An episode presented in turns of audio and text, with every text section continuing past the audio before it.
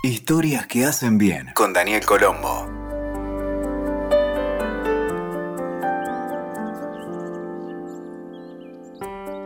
Una vez un padre de una familia poderosa llevó a su hijo a un viaje por el campo con el propósito de que viera cuán pobre era mucha de la gente del lugar y que comprendiera el valor de las cosas y lo afortunado que era por haber nacido en el seno de una familia como la que tenía.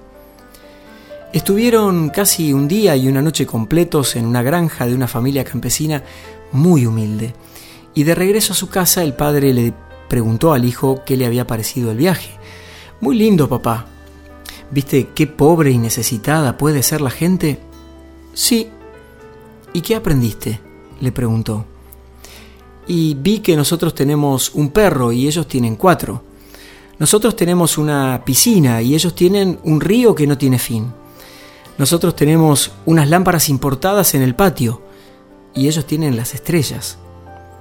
Nuestro patio llega hasta cerca del borde de la casa y el de ellos tiene todo un horizonte y especialmente vi que ellos tienen tiempo para conversar en familia. En cambio, vos y mamá casi siempre tienen que trabajar todo el tiempo.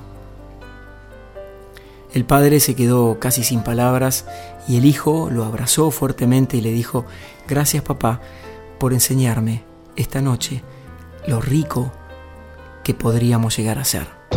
Escuchaste Historias que hacen bien con Daniel Colombo. WeToker. Sumamos las partes.